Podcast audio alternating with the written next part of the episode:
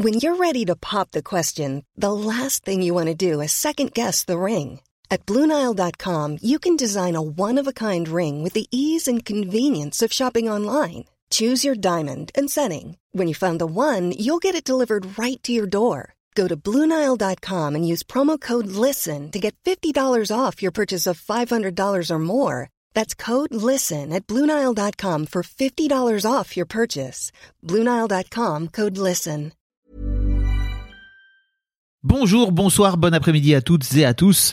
Petite nouveauté dans le podcast cette saison, je vais vous proposer chaque veille d'épisode un petit extrait qui, j'espère, vous donnera envie d'écouter l'épisode complet le lendemain. Et donc voilà, je vous laisse avec l'extrait du jour et je vous dis à demain pour l'épisode complet avec l'invité du jour. Alors, qu'est-ce qui faisait que ça marchait pas avec les mecs? Et je sais pas, aujourd'hui ça va mieux? Ouais. Ok. Euh, Qu'est-ce qui Bravo, faisait que ça marchait pas? Ouais, t'as vu J'ai une petite étoile. Euh, Qu'est-ce qui faisait que ça marchait pas? Je pense que euh, bah, la distance émotionnelle. C'est-à-dire que la sensation d'aimer, mais j'avais l'impression d'aimer depuis la tête. Tu vois, c'est bizarre ça aussi de dire ça, mais c'est vraiment en marchant là, en venant vers toi, je me suis dit mais finalement c'est quoi le début de tout ça? Et le début de tout ça, c'est de ne pas s'autoriser à aimer depuis son cœur, mais de modéliser en fait une forme d'amour depuis la tête qui peut donner la sensation d'avoir de l'amour, mais en fait qui n'est pas incarné. Donc ça reste en surface. Si ça reste en surface, forcément, bah, tu attires à toi une relation qui va être en surface, en miroir. Et tu vas attirer à toi des personnes qui vont eux-mêmes être en surface. Et donc ça clique pas. Enfin, il y a un moment où tu peux pas te voiler la face parce que tu peux pas rester à ce niveau-là dans l'intimité. Est-ce que tu as eu un déclic? Est-ce qu'il s'est passé un truc dans, ta vie ou dans une relation amoureuse euh, où tu t'es dit, ok, euh, là il se passe un truc et faut que j'y- faut que j'aille là où j'ai pas envie d'aller, c'est-à-dire m'occuper de mon rapport à mon papa.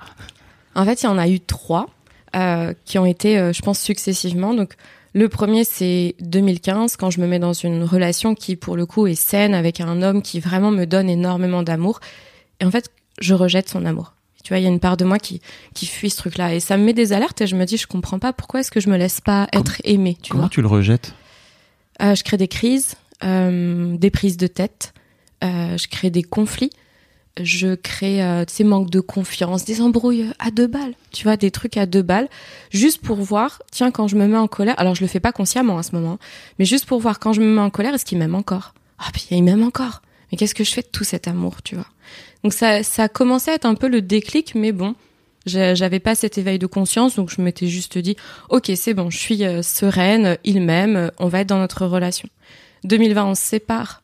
Là, c'est six, ouais, ça faisait six ans, six années de relation. C'était un peu compliqué. Et enfin très compliqué, clairement. T'as tous tes repères qui s'en vont et là tu dis ok qui je suis, Qu'est-ce qui fait que vous vous séparez? C'est vision différente. On a fait tout un travail sur, enfin lui sur lui, moi sur moi et ensuite un médiateur au milieu. ah oui, ok. Ouais vraiment, parce qu'on voulait euh, se séparer proprement, tu Mm. vois, en conscience. Et ça aussi on n'en parle pas assez souvent, mais cette relation et cette rupture m'a permis de ne pas rouvrir des blessures là où toutes les ruptures en général viennent appuyer là où ça fait mal, tu vois. Mm. Et le troisième, euh, le, enfin le ouais le troisième déclic, on va dire, c'est l'année dernière, 2022. J'ai suivi une formation pendant une année. Et là, je regardais le type d'homme que j'attirais. Et je me disais, mais c'est bizarre. T'attires à toi des hommes qui sont pas disponibles émotionnellement ou pas disponibles parce que trop pris par leurs affaires, tu vois. Et qui te renvoient le fait que toi, t'es pas assez bien, genre t'es pas assez occupé, tu ne fais pas assez. Et là, j'ai tilté. J'ai dit, mais ça, c'est ce que j'ai vécu dans mon enfance, en fait. Dans mon mécanisme, c'était ça. On me renvoyait inconsciemment, parce que je sais que mes parents m'ont aimé, hein, mais on me renvoyait le truc de si tu travailles bien à l'école, je t'aime. Si tu fais pas de crise, si t'es pas en colère, je t'aime. Parce que je ne sais pas gérer tes émotions, parce qu'en fait, moi-même, je ne sais pas gérer les miennes. Hmm. Et c'est le pattern. Donc en fait, t'attires à toi, bah, ce que t'as reçu, quoi.